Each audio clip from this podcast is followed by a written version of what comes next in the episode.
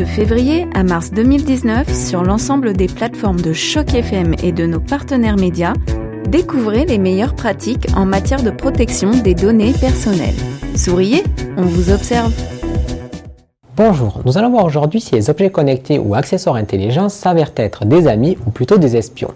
On voit surgir d'un peu partout des petits appareils censés améliorer notre quotidien, comme des tablettes, des téléphones ou encore des objets connectés. Vous l'aurez compris, rien n'échappe. Toutefois, cette course au tout connecté en temps réel ne pose-t-elle pas un sérieux problème de sécurité pour nos données personnelles? Tout d'abord, qu'est-ce qu'un objet connecté?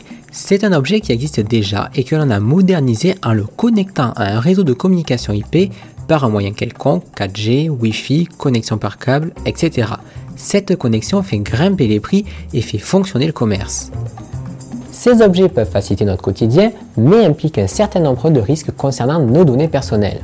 Premier risque, l'usage imprévu d'un objet connecté.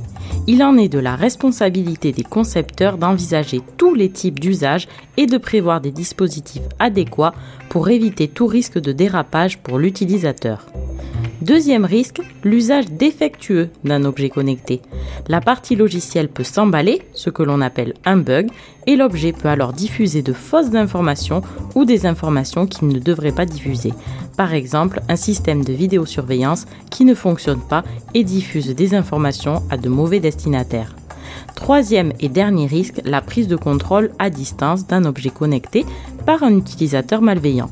On pourrait imaginer par exemple le piratage de notre balance connectée dont les informations relatives à notre poids et à son évolution puissent intéresser les assureurs. Et non, vous l'aurez compris, cela ne relève pas de la science-fiction puisqu'il existe même un moteur de recherche appelé le Shodan qui recense des millions d'objets connectés accessibles sur la planète. Nous faisons donc face à un risque de dimension internationale qui pourrait se manifester de différentes manières en voici quelques exemples.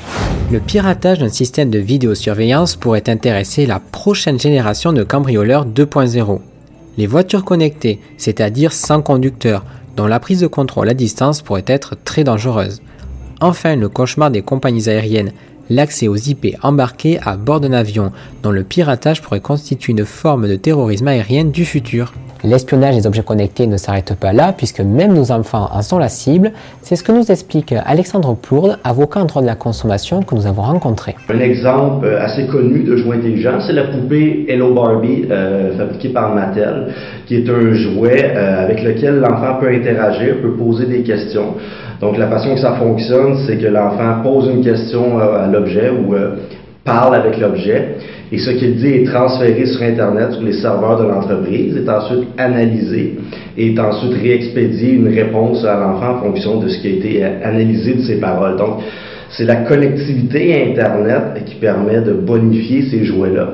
Mais en même temps, la connectivité Internet, elle permet aussi une très grande collecte de renseignements personnels sur les enfants.